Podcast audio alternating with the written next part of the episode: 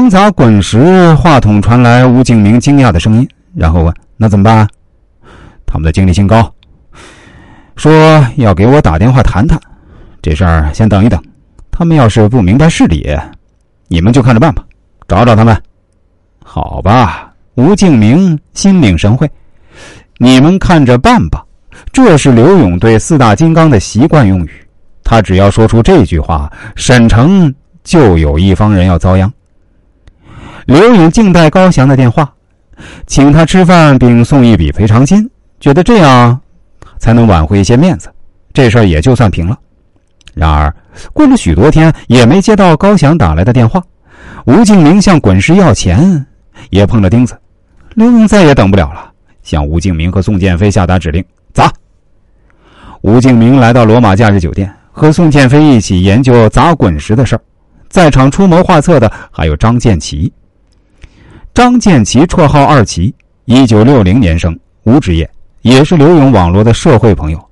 他们选定了砸滚石的好日子——五一国际劳动节。五一节期间来跳舞的顾客一定多，经济效益也很可观。宋建飞、吴敬明选在这天砸滚石迪厅，实在是阴损。定下日子后，吴敬明、宋建飞着手联络，聚集打手。在这方面，吴敬明联络最广，刘勇也看中他。也正是这一点，只要吴敬明出面，在短时间内召集几十名打手不在话下。五月一日下午一时，董铁岩、李志国、秦玉秋。朴成文等人冒着连绵小雨来到罗马假日酒店，加上原有的刘凯峰、张建奇等人，打砸个小迪厅绝对够用。前几天二哥在滚石让人打了，到现在滚石都没弄明白这事儿，咱们今儿把他砸了。吴敬明用简短的几句话宣布各路英雄今天聚会的行动目标。吃喝完了，张建奇台湾看了看表，已经快五点了，说道：“外面现在在下雨。”迪厅还没有营业，现在去正好。如果晚了去，跳舞的人多，还怕打了别人。迪厅的员工骤然见从门口冲进一群手持砍刀钢管的凶徒，一个比一个狠，吓得纷纷躲藏。但空间有限，能躲到哪儿？听见让他们蹲下呢，只好照办，蹲下身子。管事的员工并没有都被歹徒们吓住，他们中也有硬汉。在蹲下去的人群中，有一名男青年仍然站着，他就是四月二十日刘勇等人在舞厅滋事时挺身而出，不让他们离去的赵志。倔强的赵志是个明显的目标，五六个人都冲着他而来，挥刀乱砍。只身一人，赤手空拳的赵志勇敢应战，搏斗中身体多处受伤，右手食指被砍掉一块肉，手筋被砍断，脸部被钢管打得鲜血淋漓，头被打破。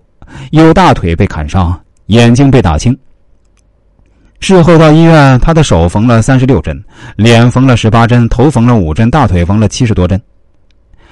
最不该挨打的，还有一名偶然在场的员工父亲，年近七旬的金长发，还有他的同事陈淑芳。